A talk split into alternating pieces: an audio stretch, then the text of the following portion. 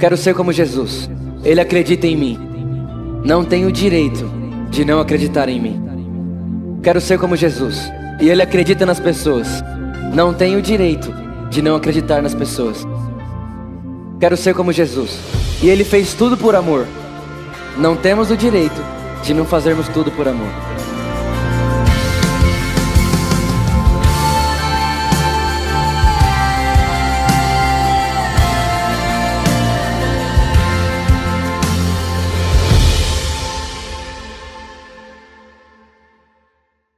Feche os seus olhos. Pai Celeste, nós te louvamos pela Sua bondade.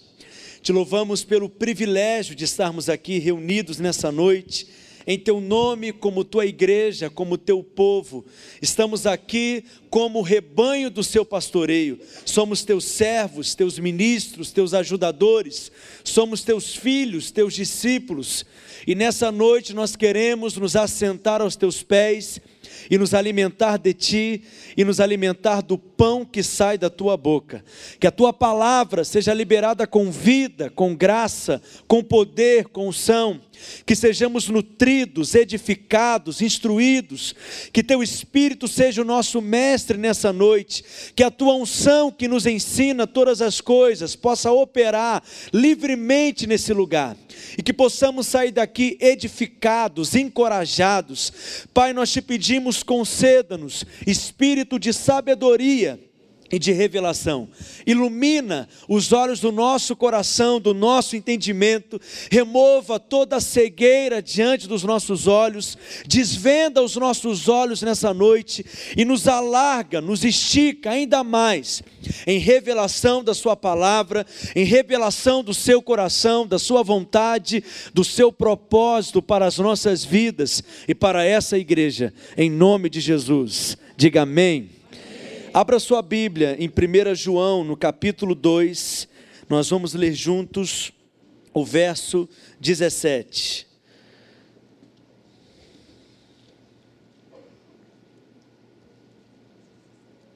Primeira João, capítulo 2, verso 17.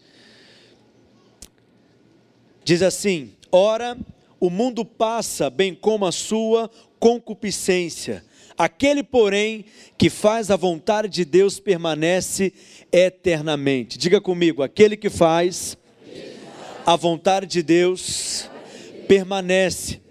Diga tudo aquilo que é feito de acordo com a vontade de Deus permanece, subsiste. Portanto, do contrário também é verdadeiro aquilo que nós fazemos, que não está alinhado com a vontade de Deus, com o coração de Deus, não permanece, não subsiste. E o que eu quero compartilhar aqui nessa noite é exatamente qual é essa vontade de Deus que leva aquilo que nós estamos fazendo, a obra que nós estamos edificando, a permanecer e a continuar. Amém, meus irmãos? Porque a Bíblia diz que todos nós somos cooperadores de Deus, ajudadores de Deus, somos seus servos e servas. Paulo diz que nós somos construtores desse edifício espiritual, mas existe uma vontade de Deus, um propósito de Deus que leva a obra que nós estamos edificando a ser uma obra prevalecente, a ser uma obra geracional, a ser uma obra que permanece. Eu costumo chamar essa vontade de Deus de propósito eterno de Deus. Diga comigo, propósito eterno de Deus. O apóstolo Paulo, todas as vezes em que ele fala a respeito desse propósito eterno de Deus, Paulo sempre parte da eternidade, o que a Bíblia chama de eternidade passada. Paulo nunca se refere a esse propósito eterno de Deus como algo que chegou à mente ou ao coração de Deus a partir da queda do homem, da queda da humanidade. Portanto, eu quero te afirmar que o propósito eterno de Deus não é salvar o homem na verdade, o homem nem foi criado para ser salvo. Mas como assim? Exatamente isso. Ser salvo implica em estar perdido. E ter a necessidade de ser achado, de ser alcançado. E o homem não foi criado perdido, pelo contrário, o homem foi criado em plena comunhão com Deus, em relacionamento com Deus. O homem foi criado à imagem e semelhança de Deus, com a sua vida, com a sua natureza. Mas nós conhecemos a história bíblica e sabemos que houve uma queda, o homem caiu. E porque ele caiu, Hoje ele precisa ser resgatado, ele precisa ser redimido, precisa ser comprado de volta para Deus. Amém, meus irmãos? A palavra redenção é um termo jurídico que significa comprar de volta.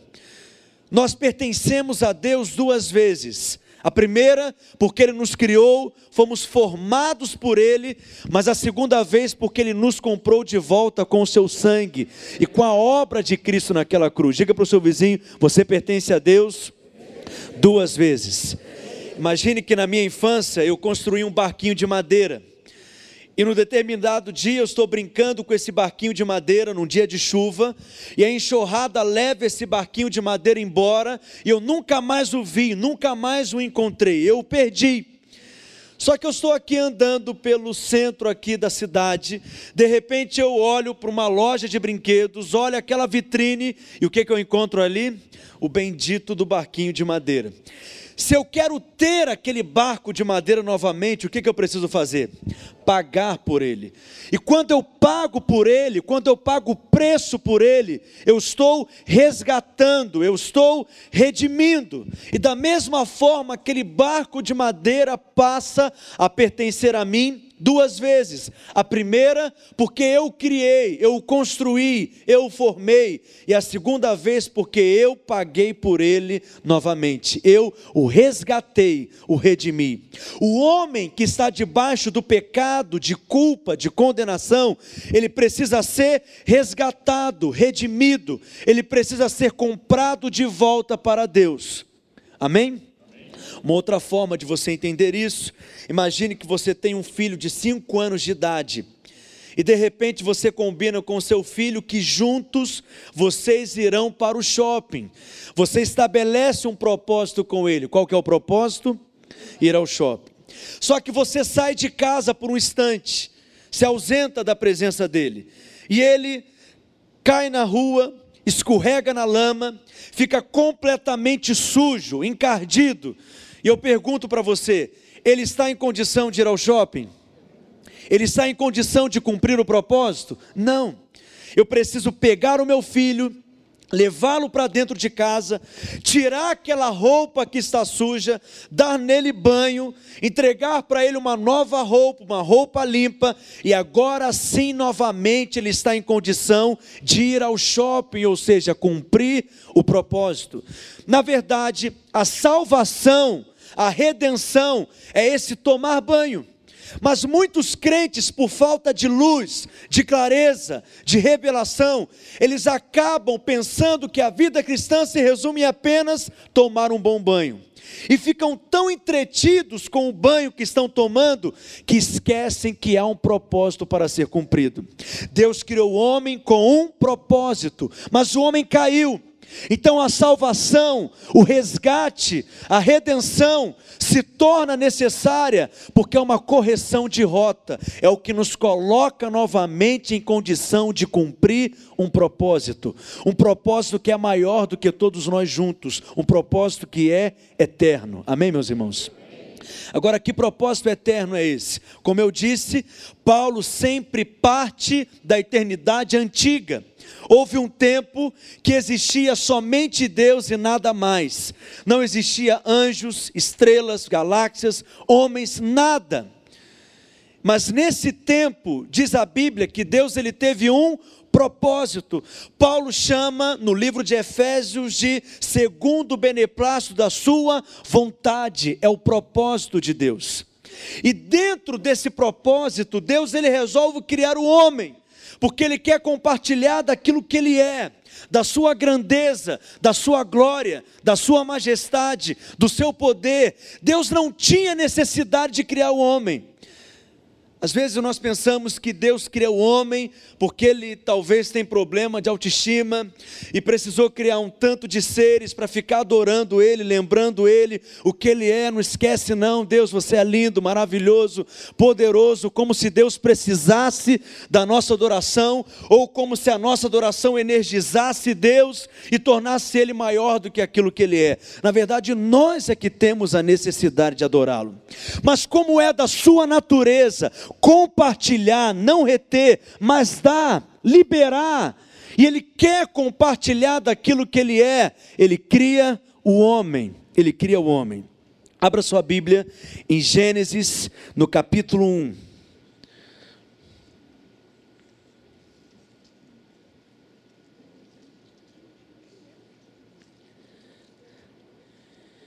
Gênesis capítulo 1, verso 26, diz assim o texto: também disse Deus: façamos o homem a nossa imagem, conforme a nossa semelhança, e tenha ele domínio sobre os peixes do mar, sobre as aves dos céus, sobre os animais domésticos, sobre toda a terra e sobre todos os répteis que rastejam pela terra. Então preste atenção. Antes de criar o homem, Deus já se bastava. E ele vivia um estilo de vida que nós chamamos de vida eterna. O nosso Deus, ele é um, mas subsiste em forma de três. Ele é um, mas é plural. Ele é um, mas vive uma vida de comunidade, que é o que nós chamamos de trindade. Você nem vai encontrar essa palavra na sua Bíblia, porque na verdade é um neologismo, é um fenômeno linguístico, é uma tentativa de explicar o fenômeno da existência de Deus, que vai além da nossa capacidade natural, intelectual de compreender. Ele é um, mas subsiste na forma de três. Ele é um, mas é plural. Ele é um, mas vive uma vida de comunidade. E de acordo com a luz da Bíblia, ele é Deus Pai, Deus Filho e Deus Espírito Santo. E na eternidade, Deus vive esse estilo de vida, de mutualidade, de cooperação, de relacionamento, de submissão, de serviço, aonde o Espírito coopera com o Filho, que coopera com o Pai, e a Trindade coopera entre si, e eles vivem nesse ambiente de amor, de comunhão, de relacionamento, de mutualidade, de serviço. Então, em função desse propósito, Deus cria o homem, e esse texto que lemos de Gênesis 1, 26, o texto diz: façamos. Está no singular ou no plural? No plural, porque é um Deus, mas subsiste em forma de três. Façamos o homem conforme a nossa imagem e semelhança, e tenha ele domínio. Diga comigo, imagem, imagem. e domínio. Mais forte, diga imagem, imagem, e domínio. Mais uma vez, diga imagem, e domínio. Essas são as duas palavras-chave desse versículo. Deus cria o homem em função de um propósito, e para que o homem tenha condição de cumprir esse propósito, Deus cria o homem segundo a sua imagem. E essa é uma questão interessante, porque qual é a imagem de Deus? De acordo com o ensino do Novo Testamento, os princípios bíblicos sempre têm dois lados de uma mesma moeda: individual e coletivo. Deus trata conosco individualmente, como indivíduos, como servos, como discípulos, mas Deus também trata conosco coletivamente, como família, como corpo, como comunidade, como igreja, como nós estamos aqui reunidos. Amém? Do ponto de vista individual, diz a Bíblia que a imagem de Deus é Cristo. Autor de Hebreus, no capítulo 1, no verso 3, diz que Cristo é a exata expressão de Deus Pai. Certa vez Filipe questionando Jesus, dizendo: Mestre, mostra-nos o Pai. O que que Jesus responde? Quando você vê a mim, você vê o Pai, porque eu e o Pai somos apenas um. Cristo é a exata expressão de Deus Pai. Então, do ponto de vista individual, a imagem de Deus é Cristo. O homem foi criado segundo a imagem de Deus. A respeito de todos os animais se diz que cada um foi criado segundo a sua espécie. Mas somente a respeito do homem se diz que ele foi criado segundo a imagem de Deus, com a natureza de Deus, do tipo de Deus, para que o homem tenha condição de viver o mesmo tipo de vida que ele vive na eternidade. Deus cria o homem segundo a sua imagem. Mas nós sabemos que o homem caiu, e quando o homem caiu, ele perdeu essa imagem. Mas 2 Coríntios, no capítulo 3, verso 18, Paulo diz que todos nós, com o rosto desvendado, contemplamos o Senhor como por um espelho e somos transformados de glória em glória. Nós estamos num processo de transformação, aonde a imagem de Cristo está sendo restaurada em nós. Posso ouvir um amém? Isso não é instantâneo, é paulatinamente, é processual, é de glória em glória. Hoje vocês estão recebendo uma medida de glória. Amém? No domingo vocês receberão uma outra medida de glória. Na próxima quarta-feira, uma medida de glória maior ainda será acrescentada na sua vida. E de glória em glória, o Senhor está te enriquecendo e te transformando segundo a imagem de Jesus. Seu espírito foi criado como um vaso para conter a Deus, a vida de Deus. Mas a sua alma foi criada para refletir quem Ele é, a sua imagem, a sua beleza, o seu caráter, o seu coração. O interesse de Deus no ponto de vista individual, no aspecto individual, é edificar o caráter de Cristo em você. Por isso que Paulo vai dizer em Romanos 8, 29 que nós fomos separados de antemão para sermos conformados segundo a imagem do primogênito. Quem é o primogênito? Cristo, Jesus.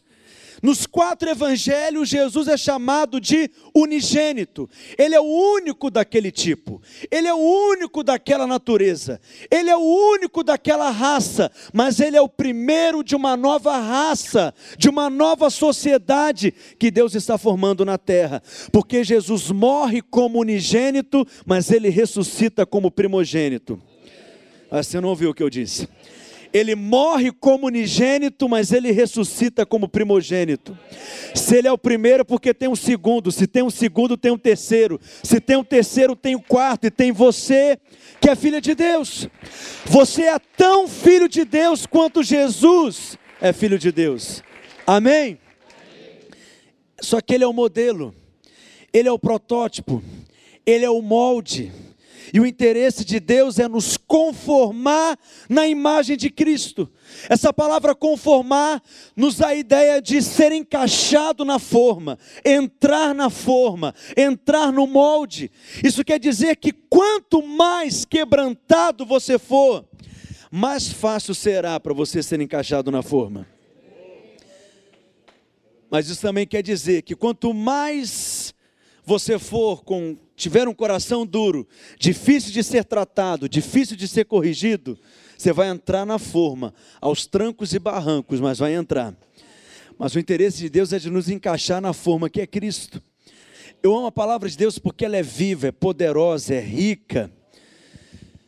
Apocalipse, por exemplo, é um livro cheio de símbolos que por detrás deles há verdades espirituais poderosas. E você precisa saber interpretar esses símbolos, o próprio texto bíblico diz o significado deles. Por exemplo, em uma das sete cartas do Apocalipse, uma das recompensas do vencedor, daquele que for fiel, fiel até o fim, diz que o vencedor será como uma coluna no santuário de Deus. Aí você pensa assim, ser coluna, talvez não é uma ideia tão agradável ser coluna. Imagina a eternidade inteira parado, estático, com uma coluna. Mas o que, que são colunas? São pessoas que trazem sustentação para a obra. São pessoas dispostas a suportarem pressões, estão compreendendo? São pessoas dispostas a fazerem sacrifícios. Algumas pessoas na vida da igreja são apenas úteis, outras são necessárias, essenciais. A respeito de João Marcos, Paulo disse: Manda até mim João Marcos, porque ele é alguém útil para mim no ministério. Mas a respeito de Timóteo, Paulo disse o que? A ninguém tenho como Timóteo. Timóteo é alguém necessário, é alguém útil. Timóteo era uma coluna. Quanto mais o número de colunas for multiplicado na vida de uma igreja, mais consistência essa obra terá, mais forte essa igreja será. Estão compreendendo? Quantos querem ser colunas aqui? Se você sair dessa igreja, se não fizer nenhuma diferença, porque você não é coluna aqui. Colunas são pessoas dispostas a suportar pressões, como o pastor Vitor disse na oferta, de se entregar, de não se poupar, para que uma obra forte seja edificada. Amém, meus irmãos? Essa é a sua recompensa, é ser coluna, mas não é isso que eu quero dizer. O exemplo que eu quero dar, uma vez eu estava meditando nesse texto de Apocalipse, que diz que a entrada da Nova Jerusalém, ela é formada de pérolas, diga pérolas. E eu fiquei meditando nesse texto e não compreendia, porque tudo na Nova Jerusalém é mineral, ouro, pedras preciosas. Mas a única coisa que é orgânica são as pérolas que formam as portas da Nova Jerusalém. Até como eu brinco que eu tive a revelação revelar das revelitudes profundas, das profundezas aprofundadas. Por que pérolas? Como que você encontra pérolas? Se colhe pérolas nas árvores? Se acha pérolas pelo chão?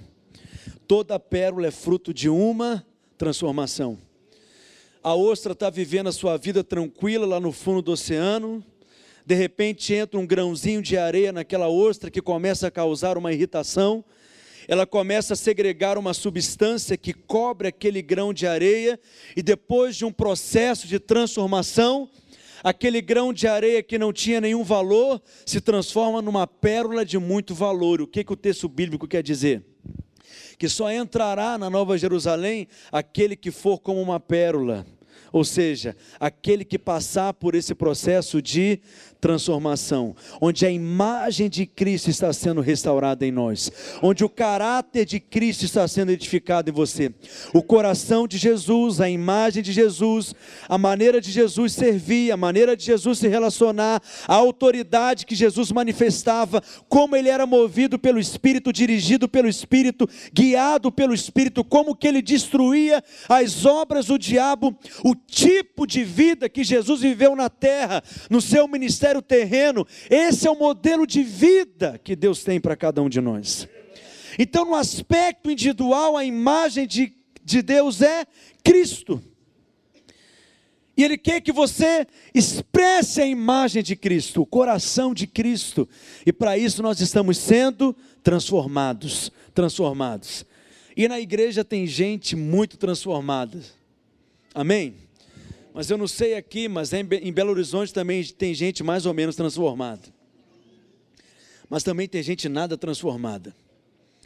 Eu lembro que uma vez um novo convertido me procurou no final de uma reunião como essa, e novos convertidos são excelentes para fazer perguntas, coloca qualquer pastor contra a parede, do tipo Adão tinha umbigo, né?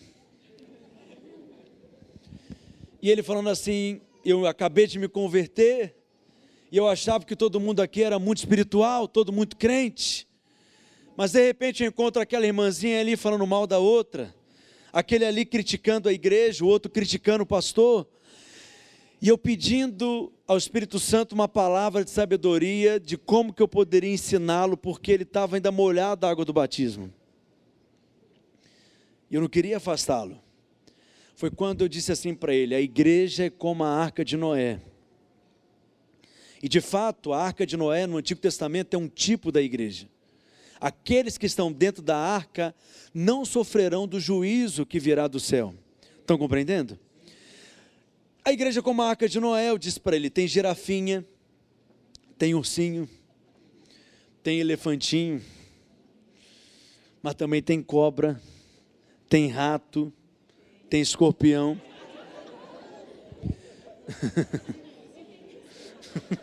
Tive uma revelação, aleluia. Lá também tem, estou acostumado com isso. Mas no dia do dilúvio é o melhor lugar para estar. Está compreendendo? Porque lá fora é morte, lá fora é juízo, lá fora é condenação. Nem sempre permanecer dentro da arca é fácil.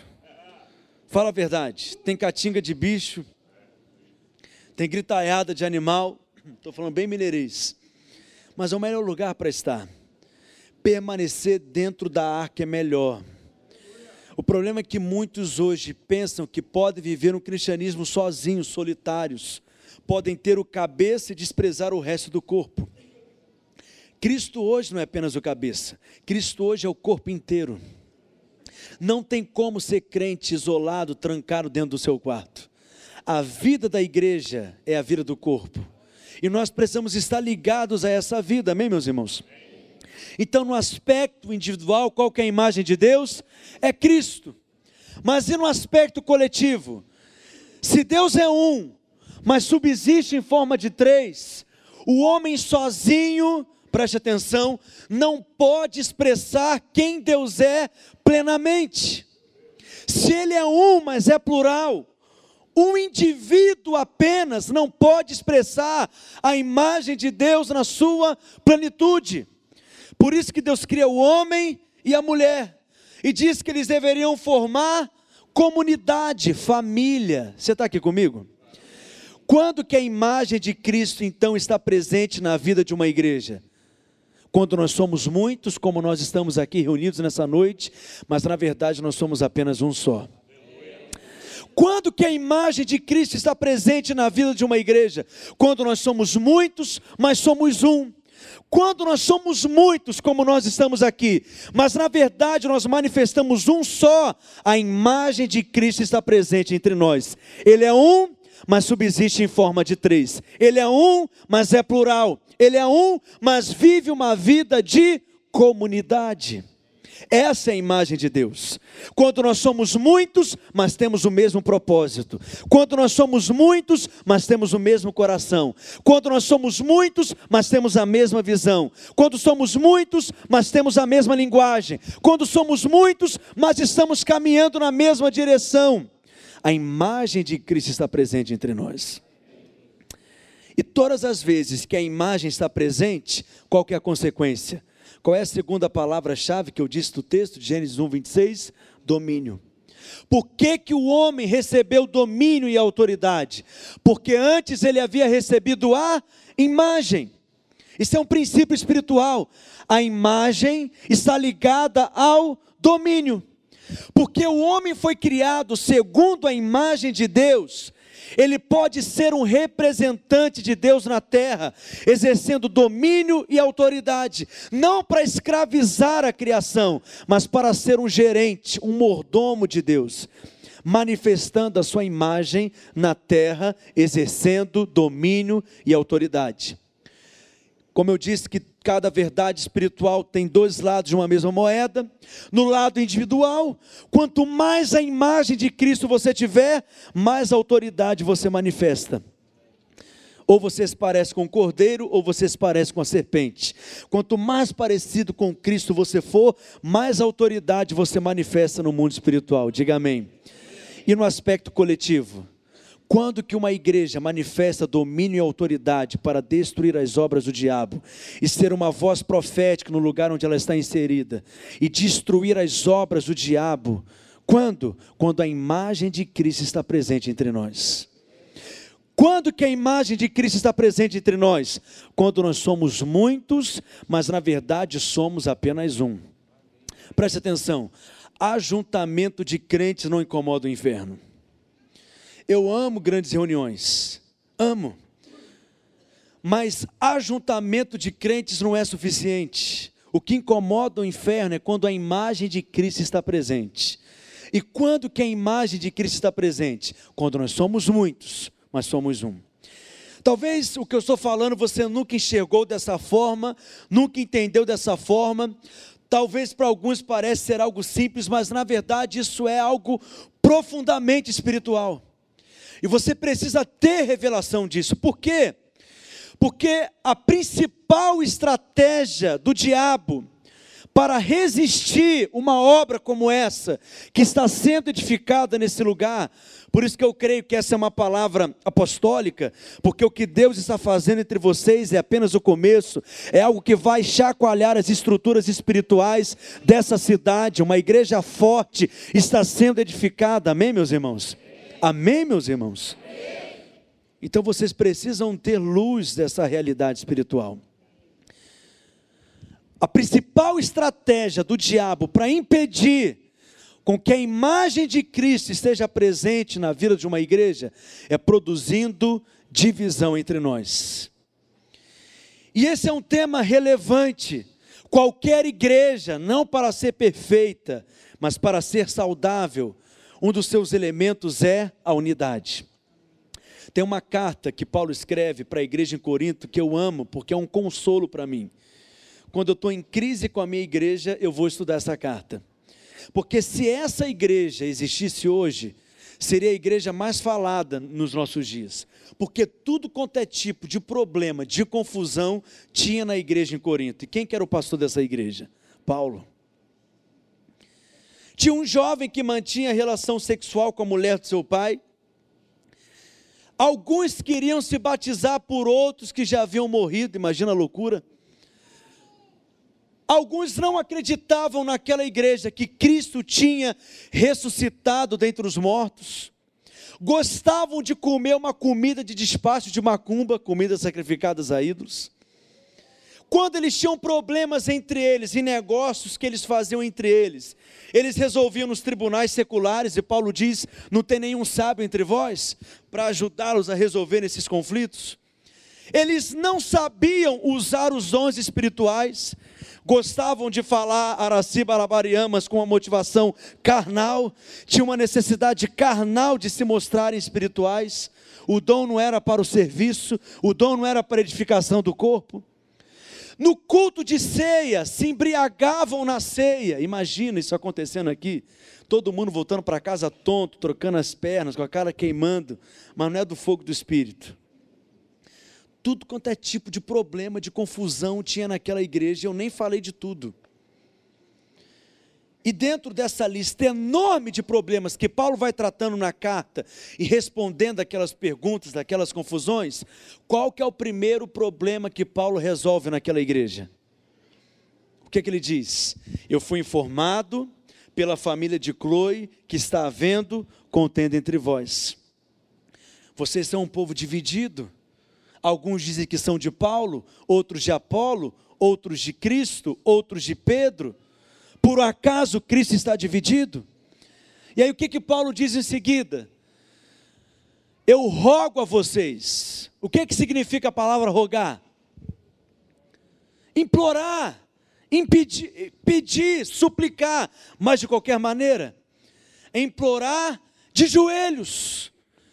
Então imagino Paulo escrevendo aquela carta, mas na realidade se colocando de joelho diante daqueles irmãos, dizendo: por favor, eu imploro a vocês, por favor, eu suplico a vocês, falem todos a mesma coisa, tenham todos o mesmo parecer, tenham todos a mesma disposição mental. Estão compreendendo? Por que, que numa lista enorme de problemas como essa que eu disse, o primeiro problema que Paulo trata naquela igreja é a questão da divisão? Porque a unidade é algo relevante, deve ser prioridade para nós. Porque se não de fato formos um, não tem como a imagem de Cristo estar presente entre nós. Por que, que eles eram cheios de partidos? Porque eles colocavam as preferências pessoais na frente do propósito. É normal você se identificar com alguém? É normal você se identificar com uma determinada pessoa, forma de pregar, forma de ensinar, forma de ministrar, forma de orar, forma de cantar? É normal? Sim ou não? O problema é quando você coloca a sua preferência pessoal na frente do propósito e deixa de ser edificado pelos demais membros do corpo de Cristo. Você deixa de ser enriquecido. E eu tenho entendido isso.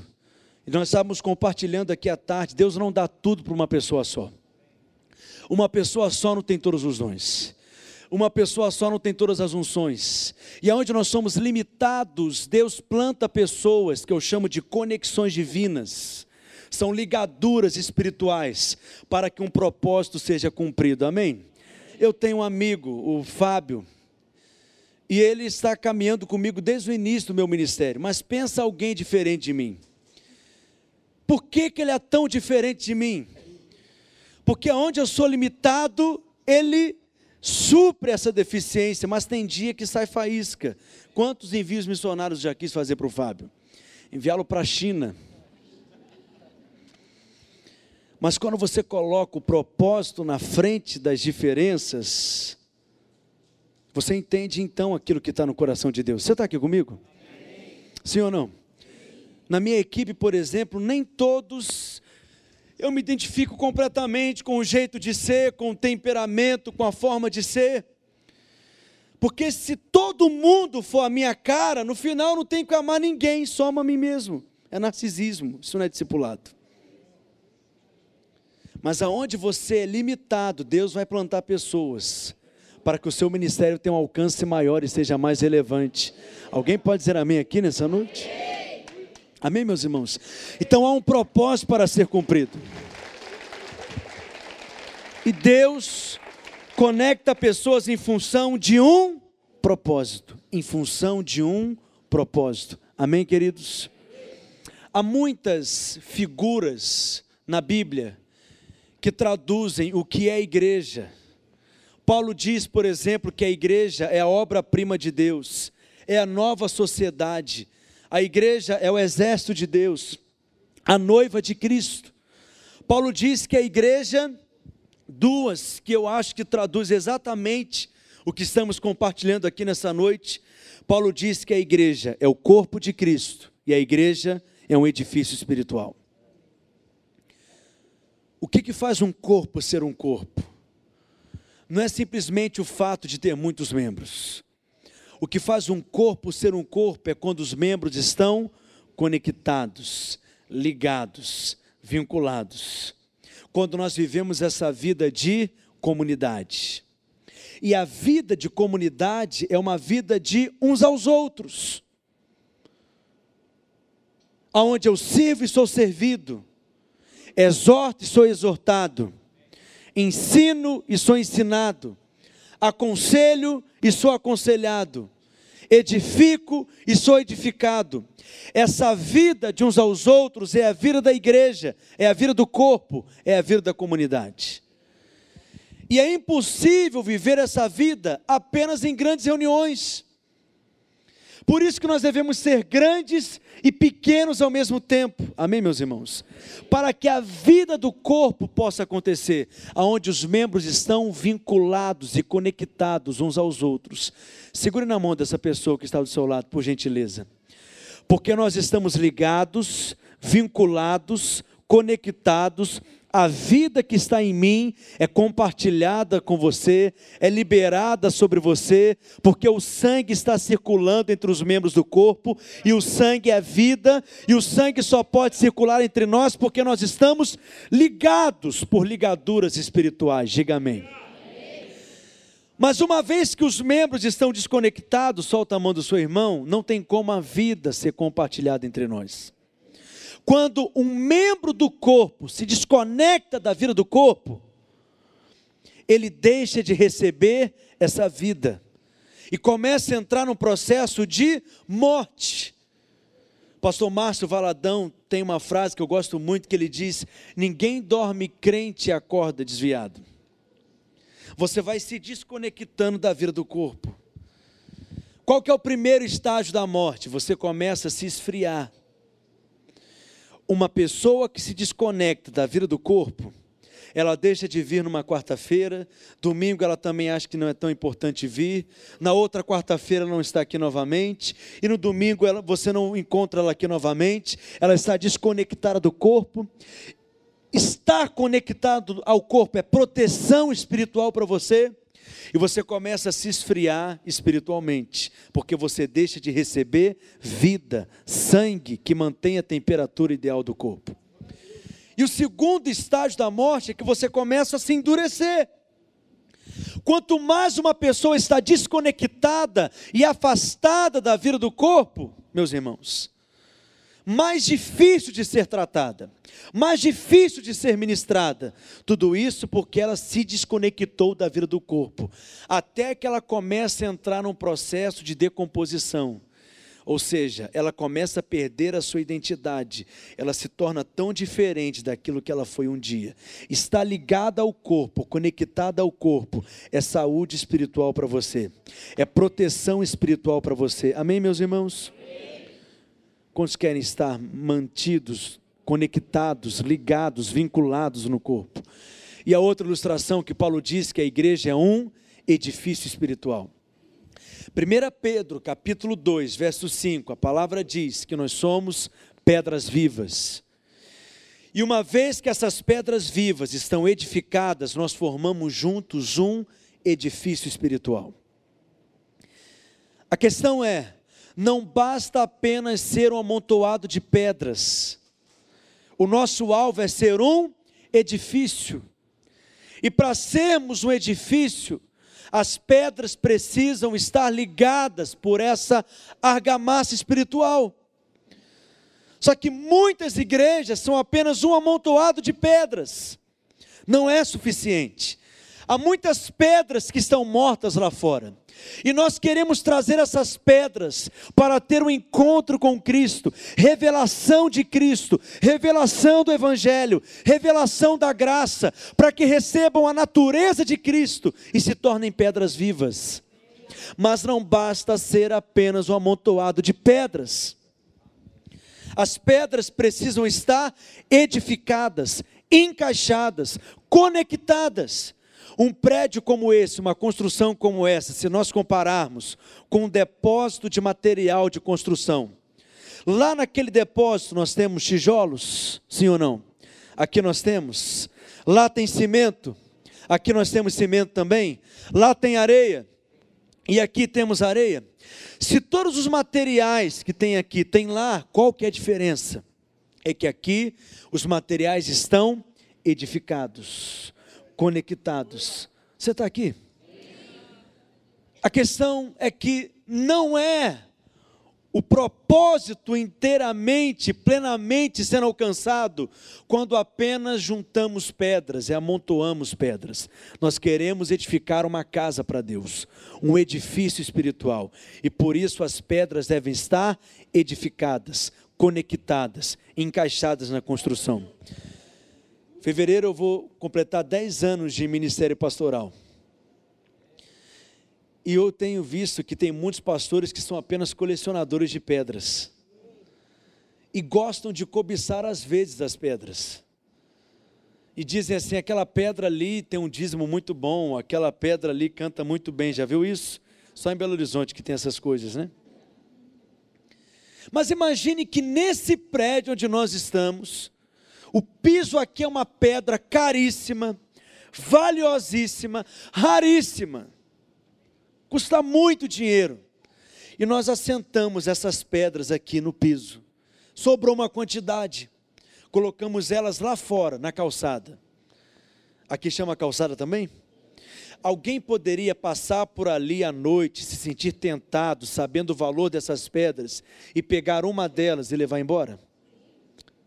Mas alguém teria a mente insana o suficiente a arrombar esse portão, esse muro, pular aqui, quebrar esse lugar, entrar aqui e arrancar uma dessas pedras que estão aqui assentadas? Não. Por que que às vezes há pessoas que facilmente mudam de um lugar para o outro? Porque são pedras soltas. Não são pedras que fazem parte da edificação as pedras precisam estar edificadas, conectadas. Vocês estão aqui comigo? Porque senão só vão rolando de um lugar para o outro. E geralmente quem não quer mudar de vida prefere mudar de pastor, prefere mudar de discipulador. Se nós queremos edificar uma casa para Deus, as pedras precisam estar edificadas, enraizadas. E como que nós fazemos isso? Construindo relacionamentos. Então vou te falar algo aqui. Todos nós precisamos desenvolver três tipos de relacionamento. Eu costumo ensinar que todos nós precisamos ter um Paulo, um Barnabé e um Timóteo. Você precisa ter um Paulo. Nessa igreja aqui está o seu Paulo alguém que vai ser uma voz profética na sua vida, alguém que vai te apacentar, te pastorear, te discipular, te edificar. Aonde que está o seu Paulo? Está aqui. Amém, meus irmãos? Se Deus te plantou aqui, aqui você vai encontrar o seu Paulo. E todos nós precisamos ter um Barnabé, alguém que caminha lado a lado com você, alguém que está talvez no mesmo nível ministerial, um companheiro de julgo, alguém que você vai compartilhar seus fardos, alguém que você vai viver o ministério lado a lado com aquela pessoa. Você precisa ter um Barnabé. E todos nós precisamos ter um Timóteo, um filho espiritual, um discípulo, alguém que você vai investir sem requerer nada em troca, alguém que você vai dar, alguém que você vai compartilhar. Um edifício espiritual, uma pedra que está encaixada, que está edificada, é alguém que tem um Paulo, um Barnabé e um Timóteo. Aonde está o seu Paulo? Está aqui. Aonde que está o seu Barnabé? Está aqui também. E alguém que talvez vai te lixar de vez em quando, para que você seja melhor encaixado na edificação. E aonde que está o seu Timóteo? Está aqui também. Filhos espirituais que precisam ser gerados, discípulos que precisam ser formados. Há tantas novas pessoas que estão chegando nessa igreja que precisa de um Paulo, de um discipulador, de uma discipuladora. Amém, meus irmãos? Mas mesmo assim, vai continuar tendo diferenças entre nós. Mas se colocarmos o propósito na frente, algo grande vai acontecer nesse lugar. Porque eu percebo essa palavra no meu espírito. O que vocês estão vivendo aqui é apenas o começo. É apenas o começo. Você recebe isso?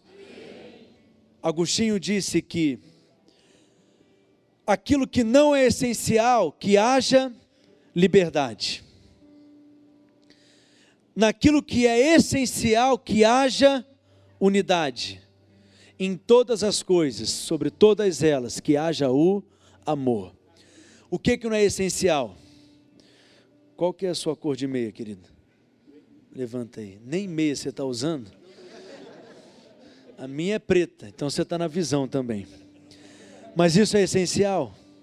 Então que haja liberdade mas naquilo que é essencial. O que é essencial?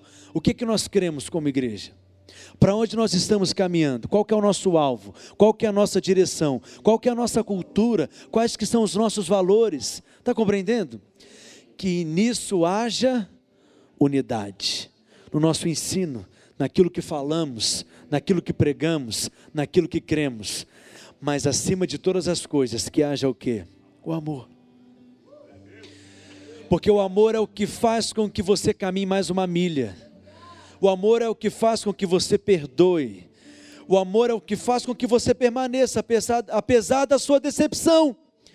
Quantas pessoas já me procuraram dizendo assim, pastor, eu me decepcionei com a igreja. Eu fico pensando, como que você se decepciona com a igreja? Não porque eu não acredito mais na igreja, mas aonde está na Bíblia, crerás na igreja e será salvo tu e tua casa? Seus olhos têm que estar em Cristo, sua fé tem que estar em Cristo, sua expectativa é Cristo, sua esperança é Cristo, olhe para Cristo. Porque a igreja vai falhar, é formada por pessoas como eu e você que têm limitações, deficiências. Se você caminhar de perto comigo, a primeira coisa que vai acontecer, você vai se decepcionar comigo. Estão entendendo? Porque a igreja é assim.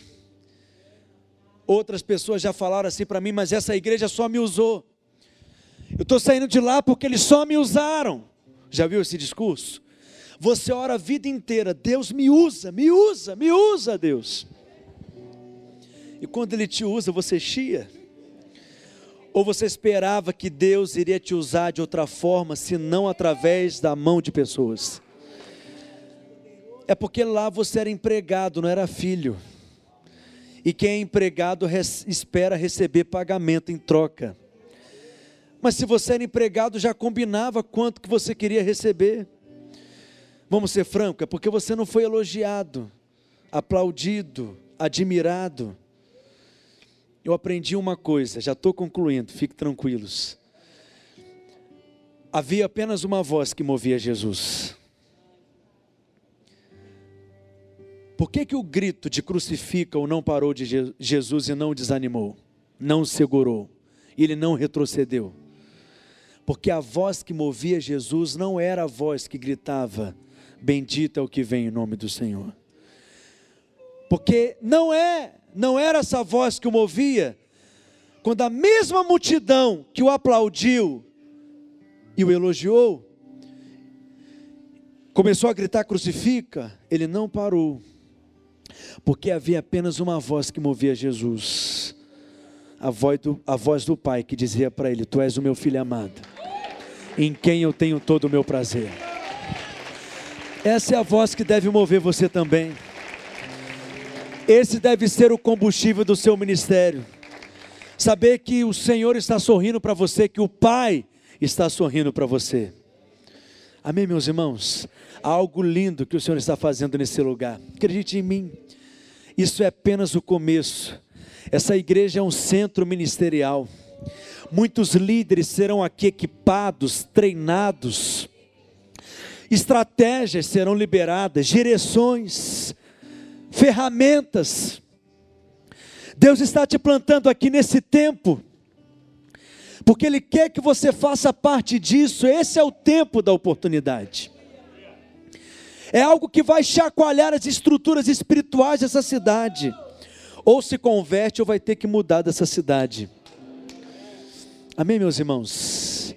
E vocês vão se multiplicar e se espalhar. Evangelistas serão treinados, levantados, equipados. Pastores, profetas, mestres, apóstolos, plantadores de igrejas. Amém, meus irmãos? Eu vejo salas de aulas lotadas de pessoas sendo treinadas, instruídas, tendo o seu depósito espiritual cheio, recebendo ferramentas do Espírito os dons espirituais sendo ativados na vida da igreja, manifestação de poder, de sinais, um mover de Deus crescente, prevalecente, algo grande, algo poderoso, que vai produzir gente que vai. Esse mover vai espalhar. Nós gostamos de juntar, mas Deus gosta de espalhar. Você recebe essa palavra? É isso que eu vejo. Fila de gente querendo entrar, enquanto uma reunião está acontecendo aqui, um lugar muito maior do que esse, uma igreja viva, poderosa, cheia da graça, da glória, do mover de Deus, só em entrarem aqui serão tocadas, ministradas, quebrantadas, em nome de Jesus, e essa obra não terá falta de nada recursos virão de vários lugares, de lugares inesperados. Essa obra não terá falta de nada e terá o suficiente para abençoar outras igrejas, para edificar outros ministérios. Deus vai prosperar você, para que essa obra seja uma obra cada vez mais próspera. Amém? Você recebe essa palavra? Nós estamos edificando uma casa para Deus. Esse é o trabalho mais importante que existe no universo. Às vezes eu pergunto para algumas pessoas assim: por que, que você trabalha lá, naquele lugar? A pessoa diz assim: é, eu trabalho, pastor, porque eu preciso de dinheiro. Aí eu pergunto assim: mas por que, que você precisa de dinheiro? Obviamente a pessoa diz: porque eu tenho que me manter, me sustentar, me suprir, comprar comida, me alimentar. Aí eu vou perguntando: mas por que, que você tem que comer? Aí ela diz: porque eu preciso de saúde. Mas por que, que você quer ter saúde? Para trabalhar. Para que trabalhar? Para ter dinheiro. Para que ter dinheiro? Para comer, pastor. E comer para quê? Para ter saúde, para poder trabalhar e ter mais dinheiro e comer para continuar tendo saúde e trabalhar mais. Só que quem vive assim não vive a vida, apenas existe. A vida passa diante dos seus olhos, ele apenas existiu e não viveu. Preste atenção, há um propósito eterno para ser cumprido. E Deus te plantou nesse lugar para cumprir esse propósito. Um propósito que é maior do que a nossa existência, que é maior do que todos nós juntos. Amém, meus irmãos? Eu creio muito sim que Deus envia pessoas para serem médicos, para serem juízes, para serem professores, empresários. Eu creio muito. Mas eu também creio que algumas pessoas aqui, Deus permitiu você ter um diploma só para você ter o que rasgar, só para você ter o que queimar. Há um propósito para ser cumprido. E a pergunta que eu quero te fazer nessa noite é: você quer se envolver nisso? entregar ao Senhor os seus melhores dias, sua juventude, sua energia, seu tempo, seus dons, seus talentos, sua saúde, seus recursos, seu casamento, entregar ao Senhor os seus melhores dias. Amém, meus irmãos? Você tem esse apetite espiritual pela obra de Deus? É com você que eu estou falando nessa noite. Você quer corresponder ao Espírito Santo com isso?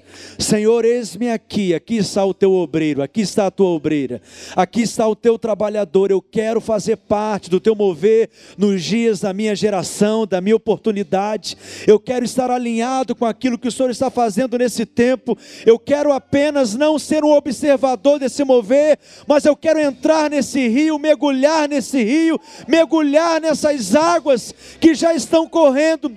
Eu quero fazer parte da história que o Senhor está escrevendo nesses dias, nessa geração. Eu não sei contar você, mas eu nasci para um avivamento. Eu nasci para um mover de Deus e eu estou estragado para qualquer outra coisa que não seja cumprir o propósito profético de Deus na minha geração. Se é com você que eu estou falando, levante uma de suas mãos o mais alto que você puder. E com as suas palavras mesmo, faça essa oração, se consagrando, se entregando, se dedicando, dizendo: Senhor, eis-me aqui. Sim, Senhor, eis-me aqui. Levanta-me com graça. Levanta-me com poder, com autoridade, com ousadia. Eu sou essa pedra viva. Quero ser encaixado nesse edifício espiritual, mas eu também sou um construtor eu quero ser alguém especialista em construções espirituais. Espirituais. Espirituais.